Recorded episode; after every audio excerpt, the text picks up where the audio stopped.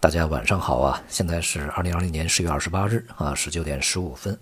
这个时间有点晚啊。今天的国内 A 股呢是这个继续承接昨天的反弹态势啊啊，连续第二个交易日这个上涨啊。不过呢，与昨天大体相似的是呢，这个整个个股是跌多涨少啊，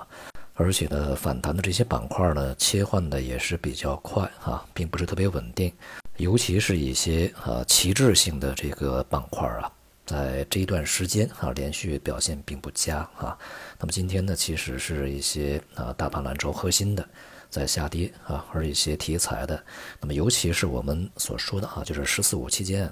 它这个有非常多的政策扶持的这些板块，以及现在啊正在被政策扶持的，而且已经开始显效的一些板块呢，它是持续的反弹，并且啊有非常多的个股呢已经超过了前面反弹的高点啊。再有呢，就是一些这个经典的逆周期啊防御板块，而像一些这个呃热点的医药白酒啊，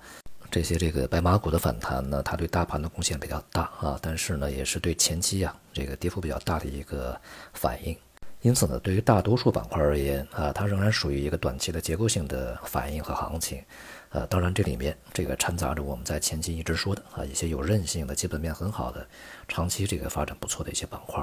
而且这些板块的在这两天的表现啊，至少呢要比我预期的要强一些啊。借着这样的一个调整机会，反而呢在反弹的过程中啊，有很多个股呢是表现不错的啊。不过呢，我们更应该从这样的一个反弹过程中啊，去读懂市场的一些潜台词啊。关键看这些核心的指标的旗帜性的板块，它们的表现如何。而从全球市场角度而言呢，风险资产呢已经全面进入了一个避险的状态啊，也就是开始规避一个不确定性。这里面的体现为我们在前面讲啊，第一个呢是债券啊开始上涨，无论是美国国债呀还是中国国债啊，在这段时间啊都是这个连续上涨。那么第二个是美元在反弹啊，那么今天这个美元反弹的这个幅度还是不小的啊，非美元货币也普遍都是啊调整的幅度也不小啊，当然包括人民币也是这样。那么有消息说呢，这个现在啊，这个对于人民币的逆周期调节因子呢，已经开始停用啊。逆周期嘛，就是在前一段时间，这个人民币汇率有贬值的压力啊，所以说在中间价这个报价上面有些这个逆周期的因子加进去，以使这个呃人民币啊这个贬值的速度会慢下来啊，中间价呢会。相对呢，报的比市场的预期呢要强一些啊，稳定一下。现在撤除这样的一个逆周期因子呢，其实也就意味着啊，中国这个央行以及政府呢，对于人民币的汇率的看法啊，有一个比较大的转变啊。因为现在嘛，人民币是在一个升值的状态里面，我们没有必要再去推它一把啊，让它稳定的升值就可以了。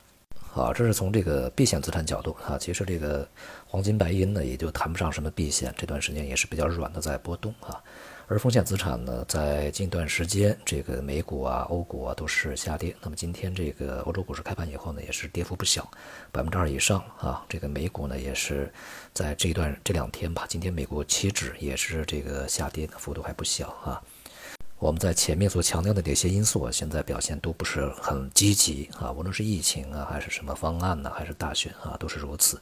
尤其疫情的反复呢，让人们的这个。心态啊，情绪呢都受到非常大的影响。你包括美国的消费者信心，包括欧洲啊，现在对于整个经济的一个担忧呢，都是在升温的啊。再加上这个大选的不确定，所以说呢，大家都在忙不迭的啊，这个出脱一些风险资产呢，呃，立时观望。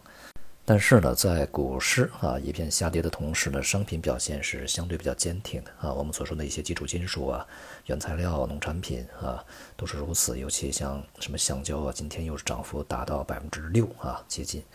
呃，但是像原油呢，它是一个走的比较疲软啊，这需求还是不振的。因此呢，在未来啊，随着这个整个市场的深化以及基本面的因素的一些演变啊，风险资产呢也可能会出现比较大的一些分化，也就是股市呢会偏弱啊，这个商品呢会偏强一些，这也就符合我们在之前的预期。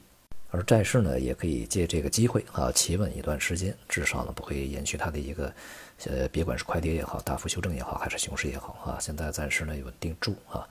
那么这种稳定状态呢，呃，应该说啊，保持的时间呢不会太短。总体来说呢，这个股市在调整过程中，它有结构性的机会，而且结构性机会呢蕴藏在那些平常这个热度并不是特别高的啊那些板块里边。而这个商品呢，从长期其实它的看法呢已经变得比较积极啊。而这个美元的反弹，现在看起来呢是，呃，非常的合时宜啊，而且呢是提供给我们一个非常好的做空的机会。大选呢越来越近啊，这个有些呃猛料呢，现在好像还没有看到，是不是会在最后一天啊才会出现呢？我们拭目以待吧啊。不过呢，这个市场上，尤其我们国内吧，投资者非常多的啊，还是看好特朗普会胜选，并且呢是非常的坚信这一点啊。